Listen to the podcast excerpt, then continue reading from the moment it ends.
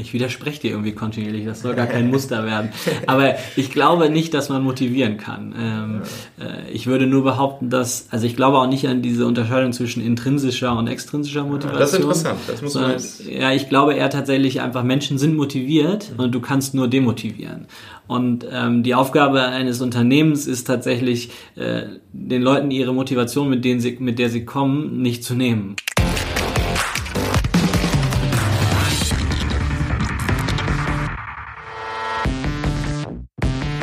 Hallo, herzlich willkommen bei einer neuen Folge des Talente Podcasts. Ich bin Michael Assauer und ich möchte dir dabei helfen, die besten Mitarbeiter für dein Unternehmen, für dein Team zu finden, sie gut zu führen und sie lange zu binden.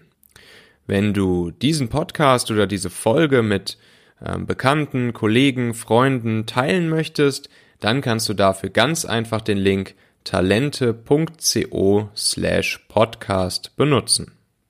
Mein Ziel ist es ja immer, kurze, knackige Tipps und Tricks euch an die Hand zu geben, die du sofort bei dir im Team, sofort bei dir in der Firma implementieren kannst, ähm, ohne großartigen Aufwand, ohne großartige Kosten. Und äh, die sammle ich ja alle, einerseits aus meiner eigenen Erfahrung, andererseits aber auch ähm, Tipps und Tricks von den ganzen großartigen Interviewpartnern, die ich bei mir ähm, im Podcast habe. Ähm, und äh, die schreibe ich auf, diese Tricks. Und äh, die packe ich in eine E-Mail rein. Und einmal die Woche schicke ich eine E-Mail raus mit den drei besten Tricks zum Finden, Führen und Binden der äh, besten Mitarbeiter. Und wenn du diese E-Mail einmal die Woche von mir bekommen möchtest, äh, natürlich kostenlos, spamfrei, jederzeit abmeldbar, ist klar. Dann kannst du einfach auf talente.co slash Infoletter gehen und da deine E-Mail-Adresse eintragen. So, heute ist eine ganz besondere Folge, denn es ist mal wieder eine Interviewfolge. Und äh, ja, ich bin äh, wirklich sehr, sehr froh, hier einen äh, super hochkarätigen Gast heute bei mir sitzen zu haben. Ähm, und zwar ist das der Steffen Behn von der Kartenmacherei. Steffen ist äh, CTO von der Kartenmacherei. Äh, heutzutage auch Mitgründer und CTO vom Company Builder Better Ventures. Äh, da reden wir gleich nochmal kurz drüber, was es damit auf sich hat. Ähm, und äh, ja, die Kartenmacherei, ähm, wem das noch kein Begriff ist, ähm, das äh, sollte auf jeden Fall nicht so bleiben, denn es ist schon eine sehr, sehr spannende Story, die, die dahinter steckt. Ähm, es ist im Prinzip ein Online-Shop für individualisierte Gruß- und Einladungskarten. Ähm, und äh, heute hat die Kartenmacherei äh, 190 Mitarbeiter verteilt auf drei Standorte. Ähm, der Umsatz letztes Jahr lag bei 40 Millionen Euro. Und äh, Steffen, äh, du warst früher im Konzern bei BMW, hast da Product Management gemacht und dann bist du bei deinem Bruder Christoph Behn äh, eingestiegen als CTO bei der Kartenmacherei. Ähm, hallo erstmal und äh, ja, vielleicht erzählst du uns noch mal kurz so ein bisschen, was, was die Kartenmacherei genau ist, was die Story dahinter ist und natürlich auch, was es jetzt mit eurem Company Builder Better Ventures auf sich hat. Cool, moin erstmal. vielen, vielen Dank für die Blumen. Äh, da kann man ja fast hochrot anlaufen. Ähm, ja, ähm, ich freue mich natürlich erstmal super für die Einladung ähm, und äh, über dieses spannende Thema sprechen zu können. Kartenmacherei, ja, was machen wir? Wir drucken Karten. Ähm, wir legen immer ganz gerne Wert darauf, erstmal zu beschreiben, was für Karten. Wir machen keine Google Maps oder etwas dergleichen, sondern wir machen eigentlich ganz klassische Printprodukte, Hochzeitseinladungskarten, Geburtskarten, Weihnachtskarten etc. Und äh, das ist auch tatsächlich immer noch unser Hauptfokus. Das ist das, was die Kartenmacherei äh, im Großteil macht. Daneben hängt auch so ein bisschen Kalender, aber der Hauptfokus liegt weiterhin auf Karten. Mhm. Ähm, und äh, das haben wir die letzten acht Jahre gemacht und äh, Ende letzten Jahres haben wir eben das, was du gerade auch schon angesprochen hast, Beta gegründet oder Beta Ventures. Das ist im Prinzip zwei Sachen gleichzeitig. Das ist einmal im Prinzip eine Holding über der Kartenmacherei mhm. ähm, und vor allem haben wir es aber gemacht, damit wir uns eben auch auf neue Dinge fokussieren können, um Dinge neben der Kartenmacherei, neben dem, was wir als Core bezeichnen, ähm, eben äh, Innovation betreiben zu können und neue Produkte für unsere Kunden äh, entwickeln zu können. Genau. Mhm. Und geht es dabei vor allen Dingen darum, äh, Produkte zu entwickeln, die gute Verticals zur Kartenmacherei sein können und äh, sich an die gleiche oder ähnliche Zielgruppe richten oder seid ihr doch offen für ganz andere Sachen?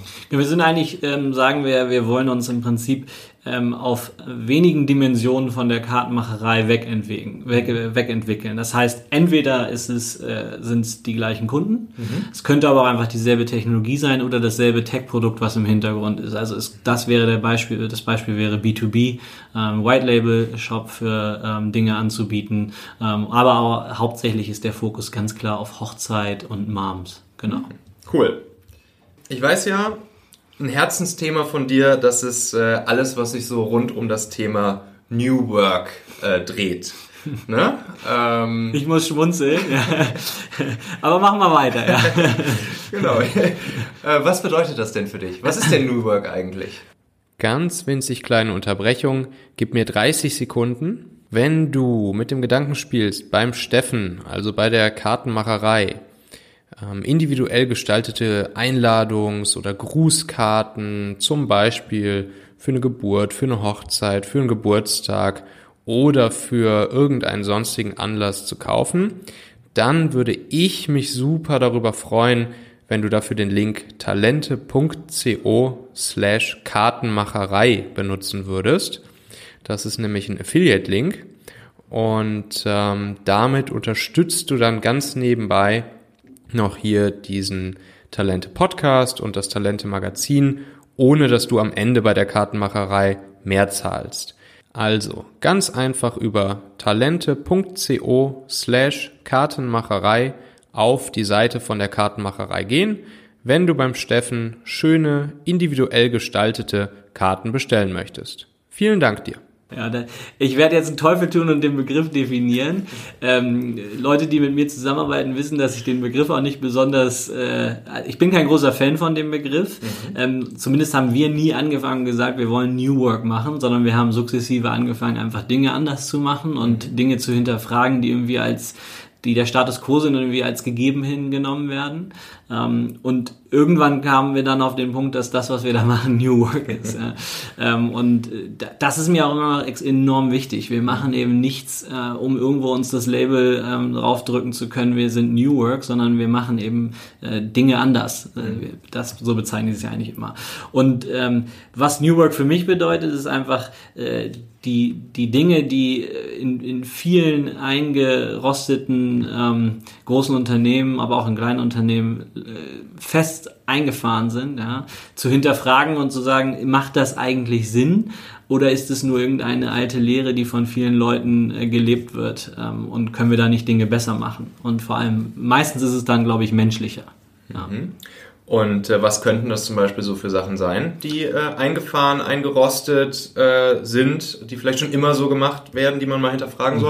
Also äh, es dreht sich am meisten meiner Meinung nach um die äh, klassische Hierarchiepyramide, ne? dass irgendwie ähm, irgendjemand in einem Wissensmonopol sitzt ähm, am oberen Ende und äh, die Entscheidung trifft und darunter ähm, tayloristisches Ausführen der Arbeit stattfindet und mhm. keine äh, keine äh, Entscheidungen getroffen werden können, weil darüber keine Befugnis besteht. Ähm, äh, ein alter Spruch, den, den ich in meiner alten Zeit äh, kennenlernen durfte, war Obersticht unter äh, am Ende einer Diskussion, ähm, egal ob die Argumente gewonnen haben oder nicht.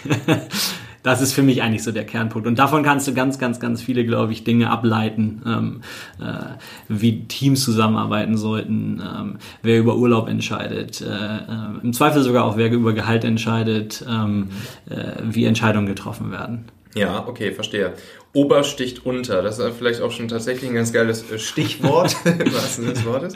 Denn wir haben im, im Vorgespräch haben wir äh, uns ein bisschen darauf geeinigt, wir wollen so auf das Thema Lateral Leadership mhm. äh, etwas, etwas näher eingehen. Ne? Fancy Begriff. Ja. Auch wieder ein fancy Begriff. ähm, aber wahrscheinlich so dieses Lateral Leadership gehört halt auch irgendwo so in diesen Kosmos des Buzzwords New Work mit rein. Das ist halt eine, eine Komponente davon. Ne?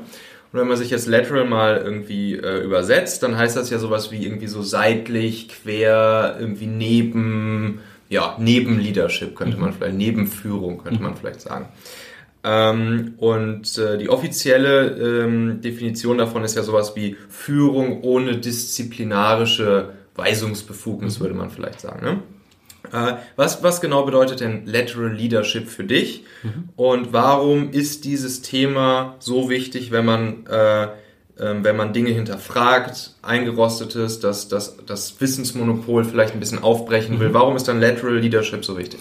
Ja, ich, ich finde, ich spreche mal ganz gerne ein Beispiel und mein Lieblingsbeispiel dafür ist ja eigentlich, dass in dem klassischen Konstrukt ähm, im Zweifel der beste fachliche Mitarbeiter irgendwann gefragt wird oder die Erwartungshaltung entwickelt, dass er dann Teamlead wird. Mhm. Und als Teamlead trifft er dann die Entscheidung und muss ein Team führen und äh, ein Team weiterentwickeln und bewerten. Und da kommen halt ganz, ganz, ganz unterschiedliche ähm, Führungsqualitäten ähm, zusammen. Meiner Meinung nach auch, nachdem wir uns letztes Jahr äh, mit dem Thema Gehaltsmodell Modell auseinandergesetzt haben, auch sehr viele Zielkonflikte. Ähm, und dann kann man sich die Frage stellen, ob denn wirklich das sinnvoll ist, dass eine Person eben all diese Dinge zueinander bringen muss oder ob das unterschiedliche ähm, Richtungen geben könnte. Ne? Also ähm, äh, ist denn die, die, im Zweifel fachlich beste Person auch die beste Person, um ein Team zu führen?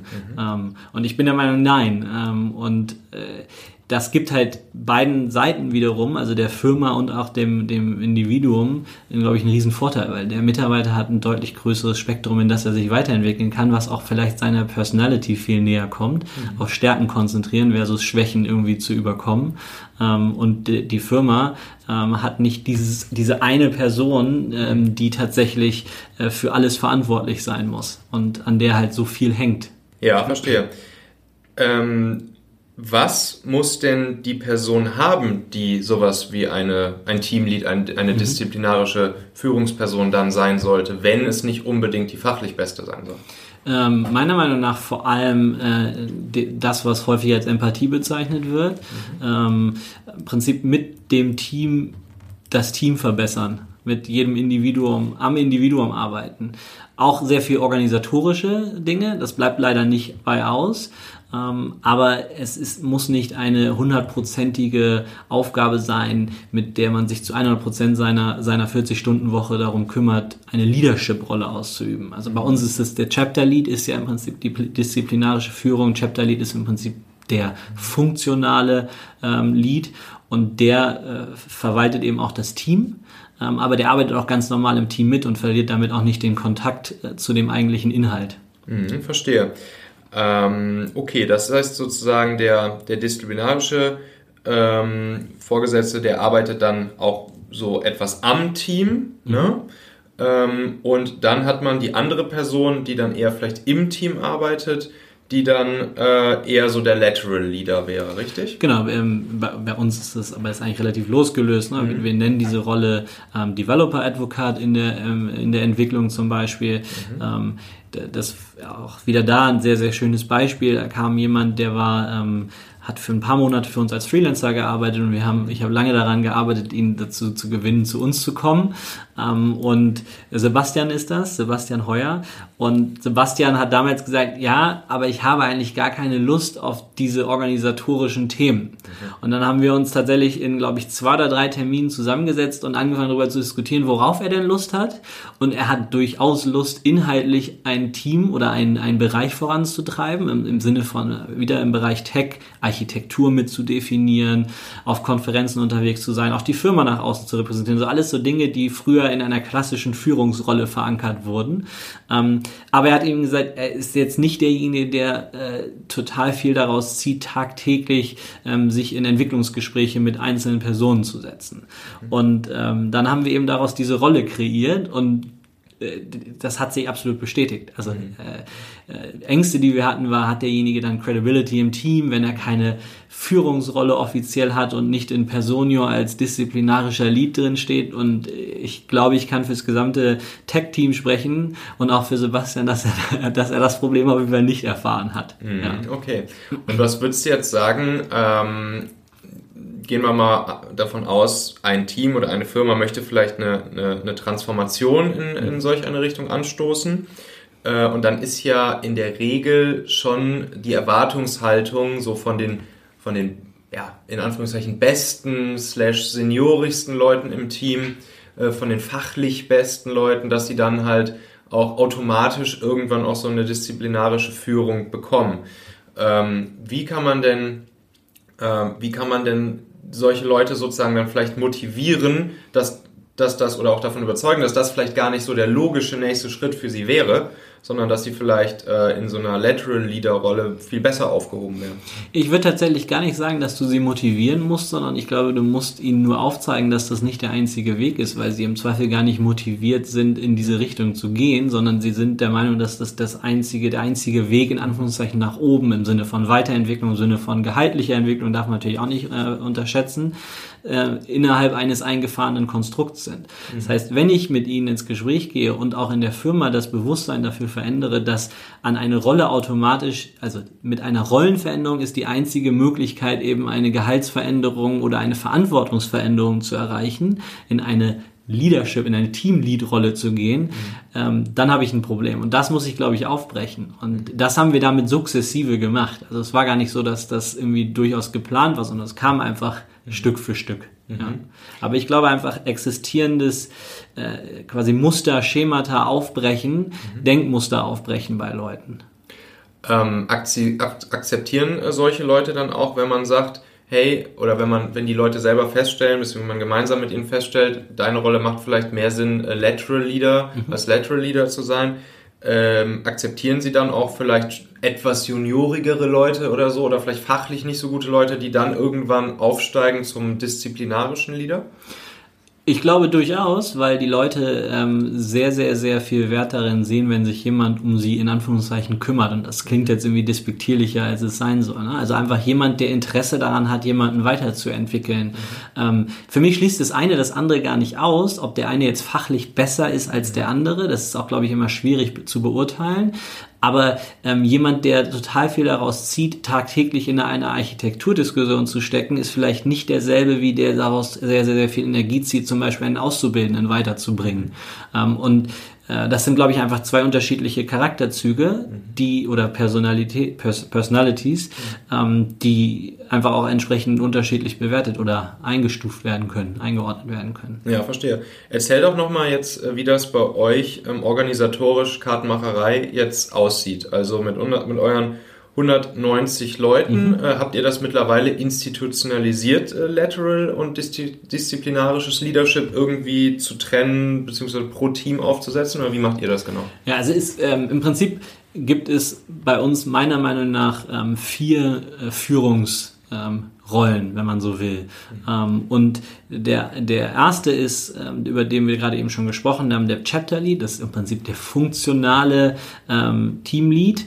Also das, was im Prinzip ist ähm, für ein Graphics-Team, für ein ähm, Backend-Team, für ein Frontend-Team, für ein Content-Team.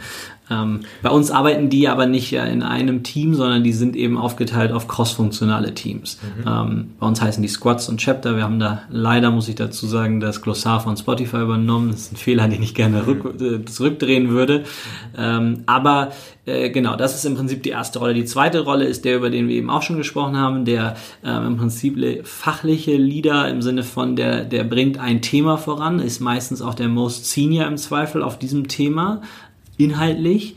Ähm, das ist bei uns der Advocat, ähm, den wir bislang noch nicht außerhalb von Tech ausgerollt haben, aber wir schauen uns das immer wieder an. Mhm. die dritte Rolle ist das, was häufig in Scrum-Teams als Product Owner bezeichnet wird, wird bei uns als Business Owner bezeichnet, weil bei uns wir einfach der Meinung sind, das ist kein, kein Product, sondern es ist eigentlich eine PNL und damit ein Business, die verwaltet wird, mhm. nicht verwaltet wird hoffentlich, vorangetrieben wird. Ähm, und das vierte ist tatsächlich der Agile Coach als, als Rolle über die Company hinweg. Dann gibt es natürlich noch sowas wie, äh, in Anführungszeichen, Bereichsleiter, ähm, wo ich den Begriff schwierig finde. Bei uns heißen sie Tribe Leads und auch die sind meiner Meinung nach deutlich lateraler als ein klassischer Business Unit Lead. Mhm. Ähm, genau. Okay. Ja. Wie viele Chapter Leads circa, würdest du sagen, gibt es? Das ist eine schöne Frage. Ich würde mal vermuten, schätzen, so 10, so, mal so ein Gefühl 10, für die. 12. Ähm, zwei sind auch im Tandem unterwegs. Zwei mhm. äh, Frauen in Teilzeit teilen sich eine Chapter Lead Rolle. Mhm ähm, die Anna und die Angie. Also in Summe müssten es äh, knapp über zehn sein. Und dann. Advokaten ungefähr? Ähm, aktuell zwei. Mhm. Genau. Und äh, Business Owner sind äh, aktuell vier und wir suchen weitere. Das ist eine Rolle, die wir relativ frisch äh, ähm, neu besetzt haben. Mhm. Also es gibt auch noch einzelne Product Owner in äh, reinen Tech-Teams, aber äh, wir suchen momentan hauptsächlich Business Owner. Okay. Also kleine Unternehmer, wie wir immer so ja. schön sagen, die aber die volle Verantwortung für einen Bereich übernehmen, ein Team übernehmen. Ja, verstehe. Und Agile Coaches, habt ihr wie viele? Aktuell vier plus Chapter Lead. Mhm. Genau. Okay. Alles klar. So, wie motiviert jetzt ein Lateral Leader äh, seine Teammitglieder und kitzelt halt Bestleistung aus ihnen heraus, äh, ohne oder alle wohl wissend, dass da halt null disziplinarische Führung äh, im Spiel ist? Ich widerspreche dir irgendwie kontinuierlich, das soll gar kein Muster werden. Aber ich glaube nicht, dass man motivieren kann. Ähm, äh, ich würde nur behaupten, dass, also ich glaube auch nicht an diese Unterscheidung zwischen intrinsischer und extrinsischer Motivation. Das ist interessant, das muss man jetzt... Ja, ich glaube eher tatsächlich einfach, Menschen sind motiviert und du kannst nur demotivieren.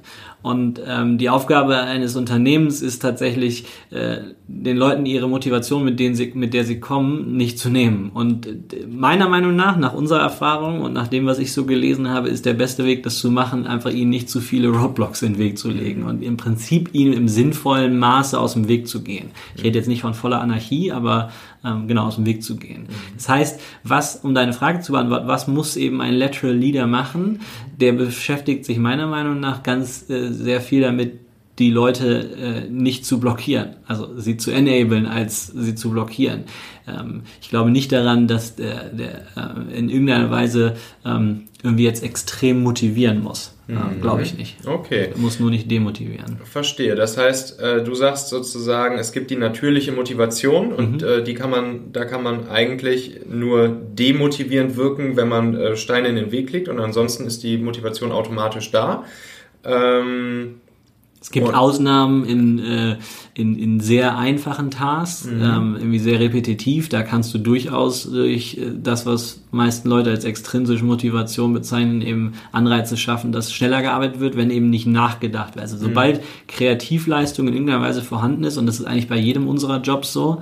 ähm, dann bin ich der Meinung, dass das relativ gut zutrifft, ja. Und wie kannst du jetzt als Top-Management dafür sorgen, dass äh, möglichst wenige Blöcke, möglichst wenige Steine auf allen Ebenen den, den Leuten äh, in den Weg gelegt Wenn werden? Wenn ich das wüsste, ähm, nein, also ich glaube, da gibt es verschiedenste Hebel. Das erste ist mal tatsächlich, ähm, wie kann ich überhaupt äh, im wirklichen tagtäglichen ist, glaube ich, der größte Punkt äh, crossfunktionale Teams weil die einfach der größte Enabler dafür sind, dass Leute äh, innerhalb dessen, wo sie arbeiten, auch die notwendigen Entscheidungen treffen können und möglichst wenige Abhängigkeiten nach außen haben. Das würdest du schon sagen, das sind dann auch autonome Teams im Prinzip, die ihren Teil des Produkts wirklich gänzlich unter Kontrolle haben und autonom bauen können. Ja? Genau, gänzlich nicht immer, weil es gewisse Grenzen gibt, aber ich sag mal so, wir schneiden einfach möglichst stark daran, dass man eben Bereiche sozusagen abgrenzen kann. Ich kann ein Beispiel nennen. Bei mhm. uns ist ein, ein Team beschäftigt sich zum Beispiel mit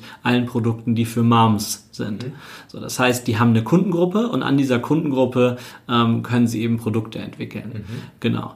Ähm, das ist, glaube ich, so der Kernpunkt. Und werden diese Produkte dann auf eure Plattform draufgesetzt am Ende? Genau. Ähm, oder sind das jeweils immer eigene Produkte, die dann auch komplett getrennt sind, technisch vom Rest. Genau, das ist, äh, deswegen sagte ich, ganz ist es nicht trennbar. Mhm. Erstens aus unserer, aus unserer Vergangenheit, ähm, äh, ohne, ohne zu technisch werden zu wollen, aber es war im Prinzip, wir haben ganz einfach ausgedrückt, wir haben einen Online-Shop ähm, und dahinter steht im Prinzip dann auch ein Server, wenn man ja. so will. Das heißt, wenn mehrere Teams da reinarbeiten, ja. dann werden die abhängig voneinander sein. Richtig. Das heißt, wenn der eine was kaputt macht, ist es auch für den anderen schlecht. Mhm. Ähm, der Monolith. Genau, das ist, es gibt noch gewisse Monolithen im Hintergrund, mhm. nicht an allen Stellen, aber ähm, du kannst es eben trotzdem optimieren die, das, was da an Abhängigkeit noch besteht, kann man, äh, versuchen wir dann eben weiterhin über diese funktionalen Chapter, mhm. über die im Prinzip hauptsächlich das Wie äh, kommuniziert wird. Wie arbeiten wir an etwas? Wie programmieren wir? Wie bauen wir Photoshop-Dateien?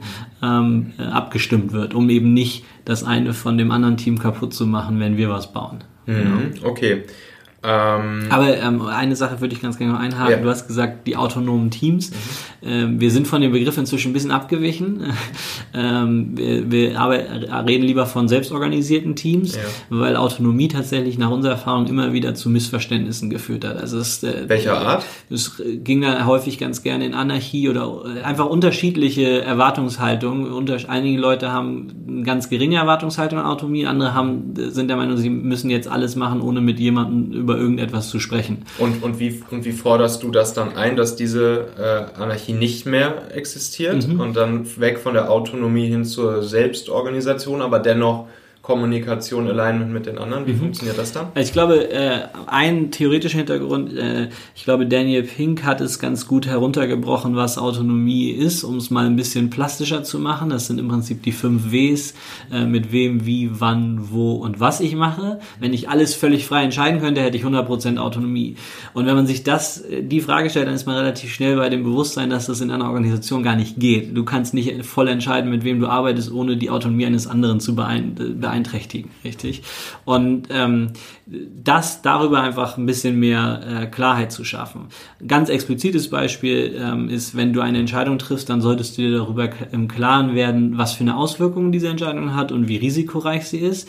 Und je weiter sie eben auf dieser Skala nach oben geht, ähm, mit desto mehr Leuten solltest du mal vorher ins Challenging gehen und rausfinden, ob das, was du als äh, vorhast, auch das Richtige ist oder ob da Gefahren lauern, von denen du nichts weißt. Mhm. Ja. Inwieweit äh, helfen euch dabei zum Beispiel auch Prozesse, die ihr mit euren Teams oder die sich die Teams selbst geben oder die sich die Teams mhm. auch unter, auf die sich die Teams auch untereinander einigen, äh, um auch halt an möglichst niedrigen Leveln schon Entscheidungen treffen zu können, entscheidungsfähig ja. zu sein? Genau, also ähm, auf der einen Seite gibt's dazu natürlich ähm, das, was irgendwie äh, Team Mission Vision, über die sich einmal geeinigt wird, die dann steht und dann kann man zumindest mal auf einem ganz groben Level sagen, arbeiten mhm. wir in diese Richtung und das kann das Team dann auch selbst, äh, das, das Team hat quasi ein Alignment darüber. Mhm. Magst ähm, du eure Vision teilen? Oder? Ja, also unsere Gesamt-Company-Vision, ja. also von Better, ähm, ist, dass wir mehrere ähm, Industrien wie wir das mit der Kartenmacherei gemacht haben, mehrere Industrien zum Besseren ver verändern.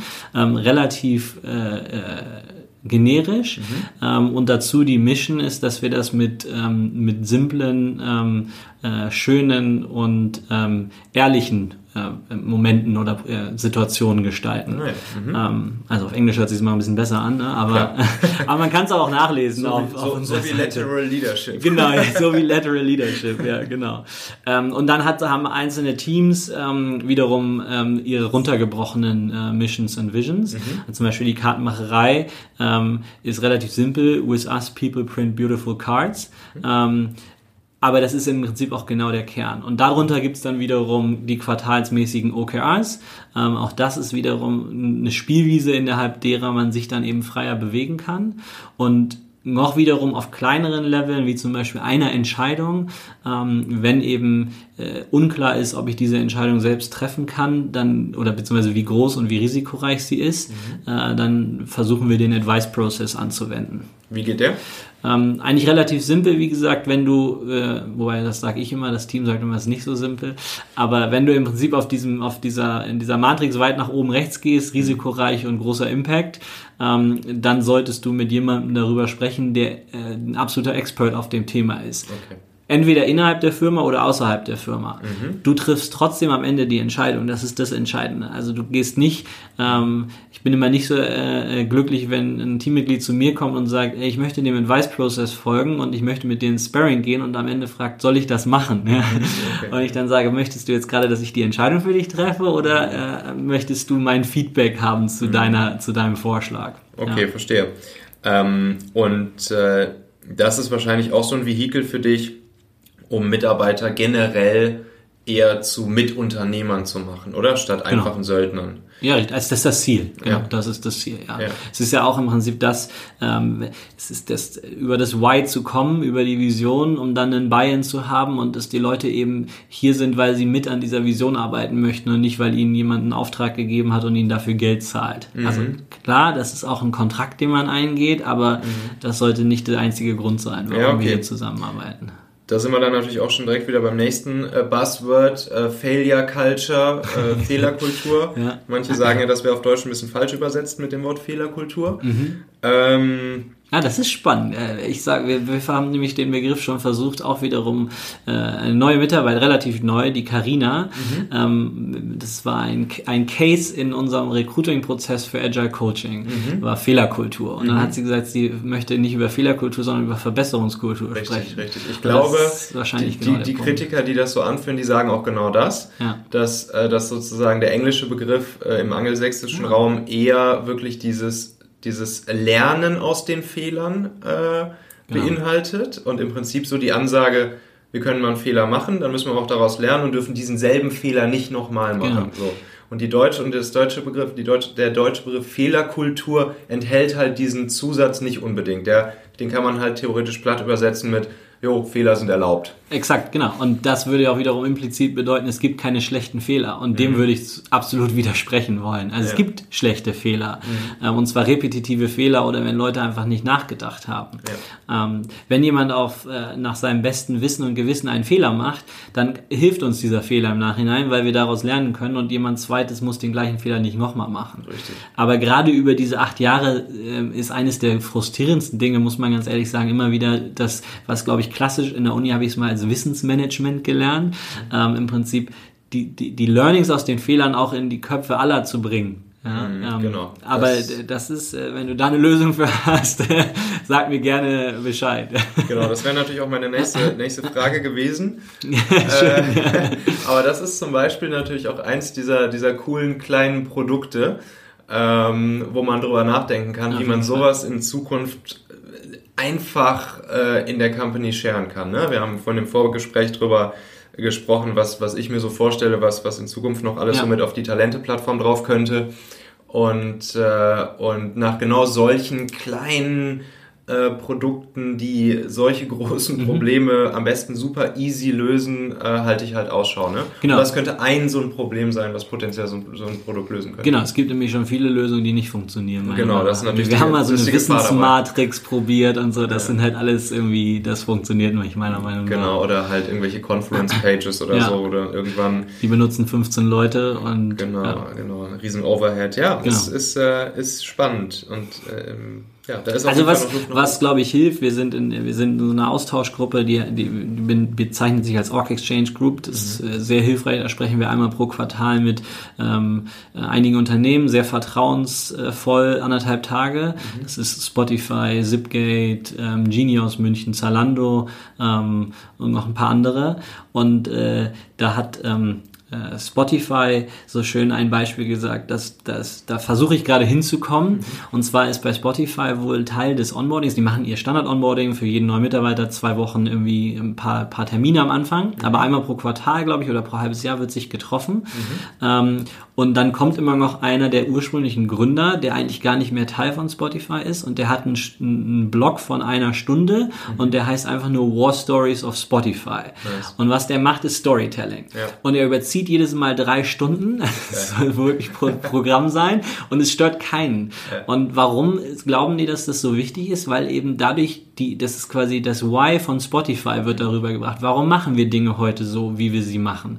Und ich glaube, da sind wir noch nicht besonders gut und da versuchen wir, äh, mein Bruder hat mal einen Artikel in unserem internen Workplace gepostet, äh, warum wir überhaupt Kartenmacherei machen und warum wir Dinge so machen, wie wir sie machen. Aber ich glaube, das müsste man auch deutlicher ausweiten. Und Ja. gerade jetzt, wo wir in den letzten Monaten sehr stark gewachsen sind, was Mitarbeiter angeht, ist das gerade ein Riesenthema bei uns. Das Ja. Onboarding, ähm, Cultural Onboarding und warum, warum wollen wir so arbeiten, wie wir arbeiten. Ja, verstehe. Mhm, alles klar. Es gibt auch noch so einen anderen Trick, ähm, dass man es irgendwie so in die, in die, in die Company Culture komplett ähm, implementiert. Eigentlich am Ende jeglicher Präsentation, die irgendwer im Unternehmen hält. Und eine Präsentation ist gemeint, es kann eine, kann eine Management-Präsentation vor dem gesamten Team sein, kann aber auch einfach ein kleiner Schnack an der Kaffeemaschine sein, wo vielleicht irgendein äh, Developer, weiß ich nicht, irgendwie letzte Version der App einmal kurz irgendwem zeigt und einen Kollegen einfach zeigt beim Kaffee trinken. So, und alles, was halt dazwischen so ist. Ähm, das ist einfach implementiert. Immer am Ende kommt einfach ein Satz, was ich jetzt bei diesem Projekt gelernt habe. So, Cool, ne? ja. Super schön. Zwei Sachen heute gelernt. Ja, sehr gut. Failure Culture ist nicht genau. Fehlerkultur und das genau. finde ich auch gut. Sehr gut. Ja, ist natürlich, glaube ich, äh, Aufwand, das erstmal irgendwie zu implementieren und dass da wirklich äh, sich auch irgendwie alle dran halten. Aber ich glaube, wenn man das einmal drin hat, so dann, dann kann es auch, dann kann sich vielleicht auch sogar verselbstständigen. Ja. Ähm, ja, auf jeden Fall auch ein spannendes Ding. Ähm, und du sagst gerade äh, Onboarding. Äh, mhm. Habt ihr da schon ähm, Prozesse am Start oder ist das was, wo du, wo du auch jetzt selber erstmal noch so ein bisschen ähm, ja, experimentierst und, und äh, noch den perfekten Prozess finden musst? Oder würdest du sagen, da hast du schon ein paar Learnings die du gemacht hast, äh, wie ein wirklich gutes Onboarding von neuen Leuten funktioniert. Ja, ich meine, du kannst, glaube ich, unterscheiden. Ne? Das, was uns jetzt, glaube ich, am wenigsten interessiert, ist, dass irgendwie am ersten Tag der Rechner und der Arbeitsplatz da steht. Das sind irgendwie so die low-hanging fruits. Über die haben wir uns die ersten Jahre irgendwie mhm. versucht zu organisieren, dass da irgendwie ein tolles Welcome-Package steht. Und aber irgendwann kommt man dann zu dem Schluss, dass das eigentlich gar nicht das Wichtigste ist. Oder wir sind zu dem Schluss gekommen, dass es das nicht das Wichtigste ist. Wir hatten dann auch sehr, sehr viele so Kennenlerntermine. Das heißt, Mitarbeiter haben dann erstmal jede, jedes andere Squad kennengelernt und wir wir versuchen gerade den Schwenk sehr, sehr, sehr stark und arbeiten da mit dem, mit dem People-Team zusammen im Prinzip ein deutlich inhaltsbezogeneres und ein deutlich, also deutlicher mehr Fokus auf, wie wir arbeiten und warum wir so arbeiten. Ähm, haben wir da schon die Ideallösung? Nein, aber ich glaube, das zielt ungefähr auf alles, was wir so machen. Äh, wir iterieren einfach nur fleißig äh, vor uns hin, ähm, äh, ganz treu dem äh, KVP, dem kontinuierlichen Verbesserungsprozess. Ne? Also einfach Den hast du bei BMW gelernt, oder? Nein. Äh, es ist ja eigentlich der Ursprung von Agile, ja. Also von daher, ähm, den, den, das finde ich schon gut. Also einfach ja. ganz stumpf äh, Dinge ausprobieren, danach darüber reden gemeinsam, ja. ähm, was dann eigentlich nicht so gut gelaufen ist, was ja. man besser machen kann. Ja, auf jeden Fall. Ich, ich sage das nur, weil ich weiß, dass bei, bei Daimler Prozess, nennt man das halt auch KVP. Ja, ja, klar. Und äh, das äh, finde ich irgendwie lustigen Begriff. Ja, das wurde, aber wurde halt von Toyota mal irgendwann dann übersetzt wahrscheinlich. Genau, nee, aber ist ja natürlich genau das richtige Prinzip, ne? Sachen austesten, gucken, ob sie laufen, wenn nicht, sozusagen. Genau äh, systematisch verbessern. Ne? Man, man darf halt nicht äh, meiner Meinung nach das äh, verwechseln mit es herrscht Chaos, jeder kann machen, was er will und seinen Prozess jeden Morgen irgendwie neu anpassen. So, das, da muss man natürlich Build, aufpassen. Measure, learn. Genau, ja, measure. ja, genau. Das ist das Ding, richtig. ähm, okay. Wenn wir nochmal zurück aufs, äh, aufs Leadership ja. kommen, ja, und Lateral Leadership. Mhm. Ähm, was sind denn so generell, würdest du sagen, äh, die Säulen guter Führung für dich? Was macht einen guten Leader aus? Mhm. Und ähm, was hiervon ähm, lässt sich auch auf den lateralen Führer, auf den lateralen Leader mhm. übertragen? Ich, was macht einen guten Führer aus? Das ist eine gute Frage. Ne? Ähm, mhm. Äh, Im positiven Sinne wollen wir darüber sprechen, nicht, nicht rein charismatisch. Ähm, aber ich glaube, ich kann es nur darauf beziehen, was ich probiere, äh, wo ich versuche zu, hinzustreben, mhm. ist im Prinzip ähm, absolut offen und ehrlich äh, zu sein, äh, mit, als Vorbildfunktion, also sich darüber klar zu sein, dass man eigentlich kontinuierlich eine Vorbildfunktion sein muss mhm. ähm, und das, was man selbst macht, ist viel wichtiger als das, was man selbst predigt, leider auch wenn es so hart ist. Ähm, aber für mich ist auch extrem wichtig Empathie und auf der anderen Seite ist für mich sehr, sehr, sehr wichtig, ähm, in Anführungszeichen sich selbst angreifbar zu machen im positiven Sinne. Also nicht zu behaupten, dass man irgendwie die Weisheit mit Löffel gefressen hat. Ähm, und bei mir ist das auch wieder äh, absolut ähm, einfach von alleine gekommen, weil ich in eine Rolle bei uns ge gewachsen bin, ähm, äh, von der ich fachlich gar keine Ahnung hatte. Also ich habe nicht Softwareentwicklung studiert. Ich nenne mich auch immer nicht technischen CTO. Ähm, und ich musste mir von Anfang an ein Team zusammensuchen, die das viel besser verstanden haben als ich und konnte eigentlich nur als Moderator agieren. Ähm, und äh, das hat total viel zu meinem heutigen Führungsverständnis geführt. Dadurch bin ich auch selbst nicht das Bottleneck. Das ist ganz angenehm. Mhm. Ähm, und wenn du das, wenn du das weiterdenkst, dann bist du eigentlich automatisch Lateral Leader. Ähm, und ich finde das aber auch mal eine ganz wichtige Unterscheidung. Ist man wirklich Lateral Leader oder versucht man eine hierarchische Leadership-Rolle lateral äh, auszuführen? Ja. Ähm, genau. Ja. Würdest du sagen, ähm, Menschen, die vielleicht vom Charakter her ähm, ja kein, äh, kein Leader naturell sind, äh, können das werden und können das lernen oder, ähm, oder muss man das einfach auch schon so ein bisschen in sich drin haben von Anfang an? Also ich glaube, es gibt irgendwie wenig, was man nicht durch, durch ähm, Training erreichen kann. Aber ich glaube, es gibt schon Persönlichkeitstypen, die unterschiedlich sind und wo man sich dann lieber auf seine Stärken konzentrieren sollte. Und ich glaube, es gibt deutlich äh, Unterschiede zwischen jemandem, der eben, wie wir vorhin auch schon gesprochen haben, fachlich Expert und da quasi Knowledge Leadership ähm, mhm. sein möchte und dadurch auch den absoluten Respekt und dadurch dann auch wiederum Folger schafft, mhm. also Leute, die ihm folgen, ähm, generiert. Ähm, und dann gibt es andere Leute, die eben sehr gut da drin sind, glaube ich, äh, ein Why zu definieren und ähm, dadurch dann wiederum Leute dazu bewegen, Dinge zu machen, äh, die sie vielleicht nicht machen würden, wenn der Leader nicht da wäre. Mhm. Ähm, aber dazu gehört, glaube ich, schon einfach auch irgendwie Personality-Type. Ja, ja, ja, ja. Ja, das ist, äh, ist natürlich ein ganz spannender Begriff eigentlich, den man sich mal auf der Zunge zergehen lassen muss, dass der Leader halt auch, ja, dass er halt Folger generiert, ne? dass er Followers generiert. Ja. ja. Ähm, und ähm, ja, dann, das sagt ja dann eigentlich schon ganz natürlich, dass der Leader halt auch irgendwie so ein bisschen der Nordstern sein muss. Ne? Der Nordstern, äh, wo halt die anderen auch einfach Bock haben, motiviert sind, beziehungsweise, wie du sagen würdest, nicht demotiviert werden, äh, dem folgen zu wollen. Ne? Ganz genau, ja. ja. ja. Also ich habe ähm, ähm, heute gerade erst mit unserem ähm, Tribe Lead People äh, Manuel gesprochen, der so aus dem Agile Coaching Umfeld kommt und sehr viel Org Development gemacht hat. Ähm, und der sagt, Macht wird eigentlich viel zu häufig als negatives Konstrukt dargestellt. Mhm. Macht ist erstmal nur ein Zustand mhm. und die entsteht eben in der klassischen Hierarchie aus Hierarchie aus einem, einem einer, einer Rolle oder einer Position, dem Titel, die, der dir gegeben wird.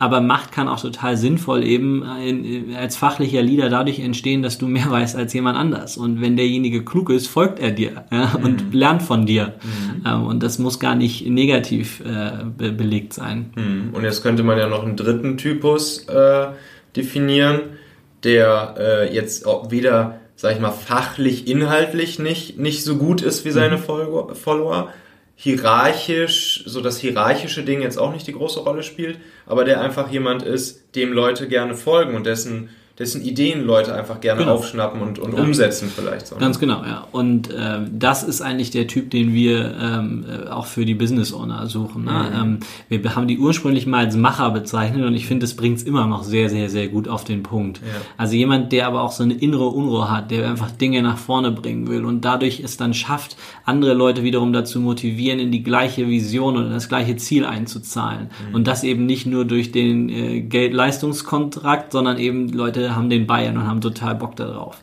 Was stellst du dir jetzt, ähm, was stellst du dir jetzt so für, für Traumkandidaten vor als die, als diese Business Owner, nach denen du mhm. suchst? Ähm, unterschiedlichster, also möglicherweise äh, unser Lieblingskandidat ist eigentlich so Entrepreneur, der selbst schon mal gegründet hat und gemerkt hat, es hat einfach irgendwie auf verschiedenen Gründen nicht geklappt und der will jetzt einfach noch mal in einem Umfeld lernen. Aber es sind durchaus Leute, die sich auch sehr gut vorstellen können, selbst mal irgendwann zu gründen. Und das ist natürlich eine Gefahr in, in der klassischen Denke. Denkt man sich jetzt, oh mein Gott, mhm. ja, wie halten wir die? Und wir sagen uns, wenn wir es schaffen, so jemanden zwei Jahre äh, dazu gewinnen zu können, bei uns lernen zu können und damit äh, unser, unser Thema nach vorne zu bringen, dann mhm. haben wir total viel gewonnen und ja äh, und danach soll er doch Flügge werden und was Eigenes machen, äh, wenn er dann Bock drauf hat. Wie sieht es in dem Zusammenhang aus mit äh, Mitarbeiter beteiligen? Genau, das machen wir. In der Kartenmacherei ist tatsächlich einfach echt nicht so leicht. Also mhm. einfach das, das ist einfach ein sehr großes Konstrukt. Mhm. Aber äh, bei Better Ventures ist das durchaus die Idee, genau, dass mhm. die Entrepreneurs in Residence dann eben auch eine entsprechende äh, Beteiligung bekommen. Wobei da für mich auch wiederum, es geht wieder zurück auf Motivation. Ist es ein Motivationstreiber?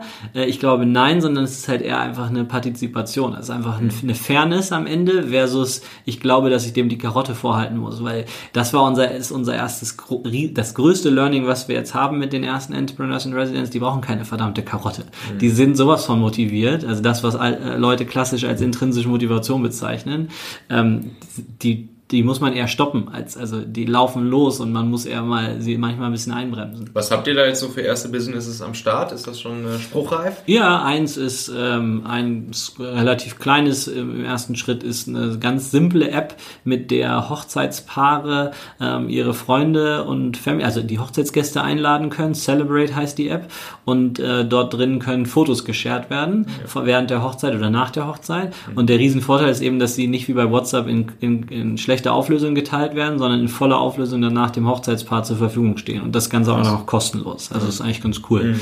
Ähm, und ja, das ist, äh, ist auf jeden Fall irgendwie so das, was am einfachsten schnell beschrieben ist. Ja. Mhm, cool. Ähm, wie sieht's denn aus mit, ähm, mit gegebenenfalls äh, unpopulären, auch mal harten Entscheidungen? Mhm. Ähm, wie, wie kommunizierst du sowas? Und äh, wie würdest du, äh, was würdest du von einem lateralen Leader erwarten, mhm. wie er mit solchen Sachen umgeht, die er dann irgendwie auch natürlich in sein Team hereintragen muss oder zumindest damit leben muss? Ja, ähm, ich glaube, auch da ist das nichts anderes als irgendeine andere Entscheidung, nur dass das, der Fokus noch stärker auf das Warum liegen sollte. Also einfach eine Erklärung.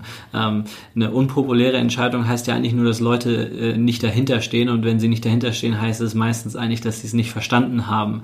Ähm, oder sie sind einfach einer anderen Meinung, aber ähm, das würde heißen, dass es irgendwie kein, kein kausales, keinen kausalen Zusammenhang zwischen irgendwas ist passiert und einer Entscheidung gibt und das wäre eh doof. Ja? Mhm. Also von daher einfach erklären ähm, und dementsprechend die Leute damit hoffentlich äh, mit, mitnehmen, mhm. ja, meiner Meinung nach. Ja, ähm, und gleich ist dann auch vom lateralen Führer. Ne? Also Ganz genau, der laterale ja. Führer ähm, muss verstanden haben, warum die Entscheidung da ist und dann kann er sie im Optimalfall ja, auch ich meine, also Wo ist der Unterschied nachher? Ne? Mhm. Also wir leben eh in einer Welt, die, äh, wo jeder Arbeitnehmer, äh, wenn er möchte, in unserem Bereich im Zweifel auch noch bei zehn anderen Firmen in Hamburg arbeiten kann. Das mhm. heißt, wenn ich äh, auch in einer hierarchischen Rolle fünf Entscheidungen treffe, die die Leute einfach frustriert und demotiviert, dann brauche ich mich nicht wundern, wenn sie gehen. Ja, ja. Also, ja. ja. Macht ihr eigentlich noch irgendwas äh, über eure Culture ähm, und all das, was wir jetzt so gehört haben, hinaus, um eure Leute zu binden? Äh, um, äh, um sie eben nicht im Abwerbekarussell irgendwo äh, zu verlieren? Ja, das Beste ist natürlich, dass meine Mama am Freitag fürs Team kocht. Aber nein, es ist, vielleicht auch ein bisschen egoistisch. Das ist wirklich so, ja? Ja, das ist wirklich so. Ja. Meine Mama kocht seit, ich super. glaube, in Hamburg zumindest, in, in Gilching und München haben wir leider noch keine Mama gefunden, die bereit ist zu kochen. Ähm, aber äh, auch das, ne, das ist entstanden, als wir irgendwie zwölf Leute waren und meine Mama sagt eigentlich jedes, jeden Monat, wenn wieder einer mehr dazu gekommen ist, so jetzt geht's aber nicht mehr, mhm. aber sie kocht inzwischen irgendwie für 50, 40, 50 Leute. Richtig gut, richtig ja. Aber ähm, also was machen wir? Ne? Natürlich könnte ich jetzt irgendwie den Rattenschwanz an, äh, an Benefits nennen, wobei ich immer der Meinung bin, dass die Benefits eigentlich irgendwie, das ist meistens nicht der ausschlaggebende Grund, ähm, mhm. sondern ich glaube tatsächlich, äh, für uns ist der Hauptpunkt ist Flexibilität mhm. ähm, und äh, eigenverantwortliches Arbeiten. Und mit Flexibilität ist sowas wie bei uns ist, ähm, Homeoffice braucht keine Genehmigung, gibt auch keine Regelung. Jeder macht so viel Homeoffice und arbeitet von wo er meint, arbeiten zu können oder wollen. Ähm, wir haben auch Remote-Stellen jetzt, also vollständige Remote-Stellen sind daraus resultiert, äh, auch wiederum ganz automatisch, weil Mitarbeiter gesagt haben, sie würden gerne woanders hinziehen. Findest du ganz, du ganz persönlich, mhm. äh, äh, findest du das gut, ähm, deine Mitarbeiter ähm, auch ja, auch mal viel im Homeoffice oder auch jetzt remote, komplett remote Mitarbeiter zu haben? Oder ist das eher aus der Not heraus? Das ist ganz klare Antwort, kommt total drauf an. Also ähm, wir haben ganz, ganz viele äh, Mamas äh, im Team ähm, und für die macht es natürlich total viel Sinn. Ne? Also in, in Summe äh, Family, also ähm, auch, auch Papas oder Leute, die auch gerne irgendwie ein eigenes Projekt machen. Aber auch, ich glaube, du hattest auch schon regelmäßig die Situation, dass du einen Handwerker hattest und äh, es macht total Sinn, dann einfach mal von zu Hause zu arbeiten. Ne? Wenn ja. der Handwerker schreibt, ich kann nächste Woche um 12 12 Uhr kommen und wenn nicht, dauert es drei Monate. Ja. Äh, in Hamburg gerne mal passiert. Logisch, klar. Ähm, aber äh, ich glaube, es kommt total darauf an, äh, um was es geht. Ähm, äh, ein Konstrukt, was ich ganz gut finde, um das zu beschreiben, ist, je nach Emotionalität einer Unterhaltung oder eines Themas, desto äh, dichter musst du beisammen sein. Oh, ja. Also wenn die Emotionalität total gering ist, dann reicht eine E-Mail. Bisschen mehr kannst du noch im Chat machen, ähm, aber darüber hinaus solltest du relativ schnell zumindest mal Videokonferenz haben. Und wenn es ein sehr emotionales Thema ist, dann solltest du äh, in einem Raum sitzen, weil du nur dann die volle, also die volle Empathie äh, walten lassen kannst. Ähm, sonst hast du relativ schnell Konflikte. Und äh, wir brauchen uns auch nicht ähm, äh, etwas vorliegen. Es wäre effizienter, wenn wir immer zu jedem Termin in einem Raum sitzen würden. Ich würde nicht behaupten, dass es kein Overhead ist, dass du eine Videokonferenz hast, wo mal einer irgendwie ein bisschen stottert oder mal irgendwie weil jemand ein Glas auf den Tisch hin und her schiebt, her schiebt nichts hört. Ähm, aber wir haben uns ähm, irgendwann die Frage gestellt, äh, auch wiederum, was wollen wir? Und wir haben uns tatsächlich innerhalb von einer Nacht umentschieden. Es war, war eine sehr emotionale äh, äh, Nacht. Ähm, mhm. Und zwar war es so, wir haben uns, wir haben uns die Frage gestellt, wollen wir denn eigentlich ähm, Teams nur an einem Standort haben oder wollen wir sie an unterschiedlichen Standorten? Und damit war dann die Frage verbunden, ähm, suchen wir ein bestimmtes Profil nur in Hamburg oder nur in München? Mhm. Und dann haben wir uns eben dazu entschieden, was auf der, auf der Hand liegt im ersten Moment, dass wir eben eine Position bzw. ein Team nur an einem Standort suchen, damit die eben möglichst effizient zusammenarbeiten können. Ja. High-performing Teams. Ja. Ähm, und haben wir auch uns so entschieden und äh, ich habe drüber geschlafen und habe meinen Bruder am Morgen angerufen und gesagt, so, ich, ich äh, finde es total scheiße. Das macht total keinen Sinn. Er ist ausgerastet und hat gesagt, wir haben gestern drei Stunden drüber diskutiert und jetzt sagst du mir, es macht keinen Sinn. Ich sage, ja, aber ähm, äh, wenn wir uns überlegen, was wir lieber wollen, äh, wir sind in einem, in einem äh, Markt, wo es in Anführungszeichen wenig Arbeitnehmer gibt und wir haben viele Arbeitgeber suchen nach äh, Mitarbeitern.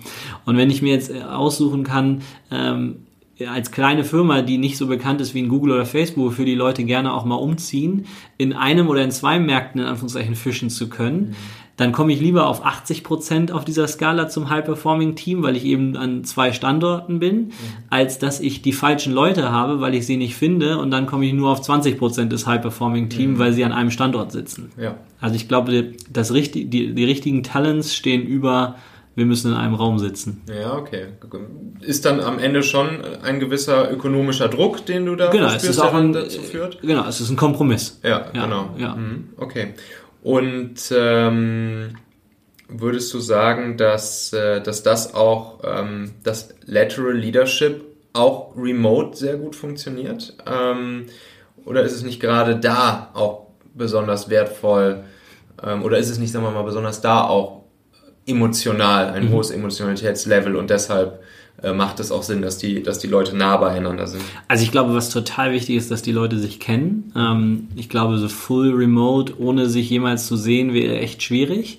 Ähm, deswegen versuchen wir eigentlich, wir haben so eine Guideline, dass ein Team mindestens einmal im Quartal von einem Ort aus arbeiten muss, mhm. ähm, mindestens zwei Tage.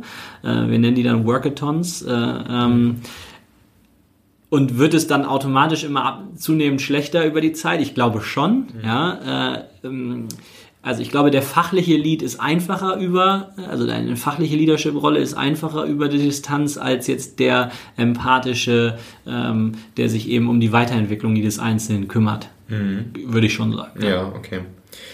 Welche Pflichten hat so ein lateraler Leader seinem Management oder dem Management gegenüber und welche Pflichten hat er seinem Team gegenüber? Zum Beispiel auch, wenn er jetzt irgendwie, mal angenommen, irgendwelche Missstimmungen im Team war mhm. oder so. Ja. Ähm, wie sollte er mit sowas umgehen in beide Richtungen? Also ich finde Missstimmung im Team, da hat jeder bei uns die Verantwortung, ähm, etwas zu machen. Ähm, wir haben uns letztes Jahr ein Kompetenzmodell gebaut, weil wir, nicht weil wir wollten, sondern weil wir zum Punkt gekommen sind, dass wir das brauchen. Mhm. Ähm, und äh, über die Level hinweg steht dann natürlich immer mehr, du nimm, übernimmst Verantwortung. Und auch die Anforderung an Lateral Leadership hängt für mich jetzt ja gar nicht explizit an einer Rolle, sondern eigentlich gibt es in, tagtäglich übernehmen unterschiedliche Leute laterale Leadership-Rollen, ähm, Momente, wie auch immer. Mhm. Und die Verantwortung darüber steigt, glaube ich, einfach mit äh, der Seniority Seniority, der Erfahrung, ähm, anhand bei uns eben das, dem Level sozusagen mhm. der als Einzelnen. Ja.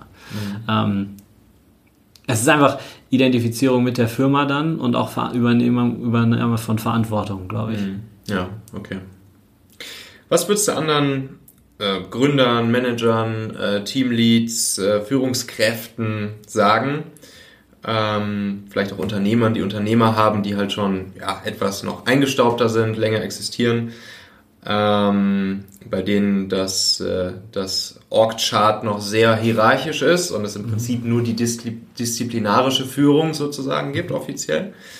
Äh, und die ähm, ja, Bock haben, in die erst, ersten Schritte in so eine etwas modernere Struktur zu gehen, äh, aber die vielleicht mit dem Problem zu kämpfen haben, dass einfach alles noch sehr eingestaubt ist, vielleicht mhm. auch ähm, ohne das Böse zu meinen, aber es vielleicht auch viel mit älteren Arbeitnehmern zu tun haben, die einfach mhm. seit 30 Jahren es so gewohnt sind, wie es halt läuft. Mhm.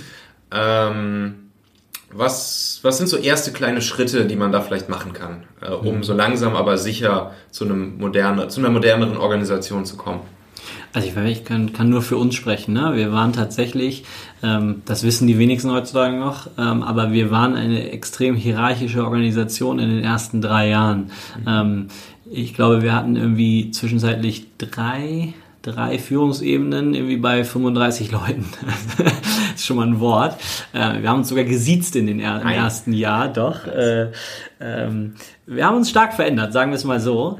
Ja. Ähm, womit haben wir damals angefangen? Wir haben damals tatsächlich angefangen, erstmal ähm, das Thema Führung und das Führungsverständnis zu hinterfragen. Wir haben damals irgendwie dieses Multiplier-Framework verwendet. Demnach gibt es eben Führungspositionen oder Führungskräfte, die ein Multiplier sind und Leute, die sind ein Diminisher. Ähm, und Diminisher ähm, reduzieren im Prinzip ähm, das Potenzial oder nutzen nur einen Bruchteil des Potenzials ihres Teams aus mhm. oder jedes Einzelne und Multiplier schafft es eben auch mehr als 100 Prozent des Potenzials zu nutzen. Mhm. Ähm, das heißt, wir haben erstmal Führungsverständnis hinterfragt, aber nicht gleich die Pyramide aufgelöst. Und dann andere, das andere kam dann sukzessive. Das kommt, glaube ich, kam bei uns einfach äh, sukzessive, weil wir Dinge hinterfragt haben. Mhm. Ähm, wüsste ich jetzt die Generallösung? Auf keinen Fall, aber ich würde einfach sagen, ähm, nicht den General-Paukenschlag äh, mit allem auf einmal machen. Äh, das haben wir immer wieder, haben wir viel zu große Veränderungen gemacht, sondern einfach iterativ kleine Veränderungen und Dinge hinterfragen. Ähm, und ich glaube, das Tool, was dafür als sich am allerbesten eignet, ähm, ist eine Retrospektive. Ähm, und eben nicht auf Führungsebene, sondern äh, mit dem Team ähm, eine Retrospektive zu machen. Ähm, ja. Genau. Ja und sich da aber auch an die Prinzipien der Retrospektive zu halten. Also nicht äh, ein Mitarbeiter sagt, er findet was doof und dann wird er danach äh, rausgeschmissen, weil mhm. er sich ja geäußert hat, negativ gegenüber der Führungskraft. Das ja. wäre doof. ich, ich poste nochmal einen äh, Link dann unten rein zu, äh, zu Ressourcen im Internet, die so ein bisschen so dieses, diese agile Methode der Retrospektive nochmal ein bisschen Ich muss immer aufpassen, in welchem Glossar ich mich Nee, nee, das ist also, das äh, ist ja sehr vernünftig so. Ähm, und ja, für die, die es halt noch nicht kennen, ähm, die können können es dann halt nachlesen. Genau. Ähm, ja, super cool, Steffen. Äh, kleiner Funfact noch, meine Mutter hat auch schon immer bei mir angeklopft und wollte für, für unser gesamtes Team kochen. Mach es. Äh, es ist Hammer. Ich kann also äh, wir haben äh, neulich waren wir kurz davor, ihr den Titel Chief of Heart zu geben. Das, du kannst es nicht unterschätzen. Also eines meiner Lieblingsbeispiele ist, sie verteilt einfach Hacks. Mhm, ja? Also äh, wir haben extrem viele Mitarbeiter, die aus dem Ausland kommen, die auch ohne Family hier sind. Mhm. Und das ist nicht zu unterschätzen. Mhm. Und meine Mama macht es halt auch gerne. Klar. Sie liebt es einfach, ja. äh, um mit jungen Menschen umgeben zu sein. Ja. Und kommt jeden Freitag her und ist einfach total happy. Und ich denke immer, meine Mutter muss fürs Team kochen. Super, und ich denke mir, das ist doch total anstrengend. Sie ist völlig ausgegangen. Sie hat super, ich ziehe da total viel Energie ja, raus. Richtig gut. Ja. Richtig schön. Ja. Ähm, ja, Steffen, vielen Dank. Ähm, ich glaube, da waren super viele sehr wertvolle Sachen ähm, dabei, die ähm, sich auch so direkt ähm, auf, auf andere äh, Unternehmen übertragen lassen und die auf jeden Fall ähm, ja, Inspiration geben, ähm, darüber nachzudenken, was man vielleicht auch im eigenen Unternehmen an der einen oder anderen Stelle äh, für Stellschrauben äh, noch drehen kann und wie man sich ähm, in eine etwas modernere Organisationsrichtung weiterentwickeln kann. Ähm, tausend Dank. Vielen, vielen Dank. Und dann. Ich habe auch was gelernt, auf jeden Fall. das ist auch schön. Das ist viel wert. Äh, ja, vielen Dank und cool, bis zum nächsten Dank, Mal. Michael. Ciao. Ciao. So, wenn du das Gefühl hast, dass äh, das hier interessant und spannend und wertvoll für dich war, dann würde ich mich sehr darüber freuen, wenn du mir bei iTunes ähm, ein paar Sternchen dalässt und äh, vielleicht sogar eine kurze Rezension. Ähm, diese 30 Sekunden Support äh, von dir sind für mich und meinen äh, Podcast-Channel hier sehr wertvoll. Und außerdem kann ich dich auch einladen, mir bei Instagram zu folgen unter dem Handle beste-talente und auf LinkedIn unter linkedin.com slash company slash beste-talente. Den Link findest du auch hier in den Show Notes dieser Folge. Mach's gut, vielen Dank und bis zum nächsten Mal. Ciao.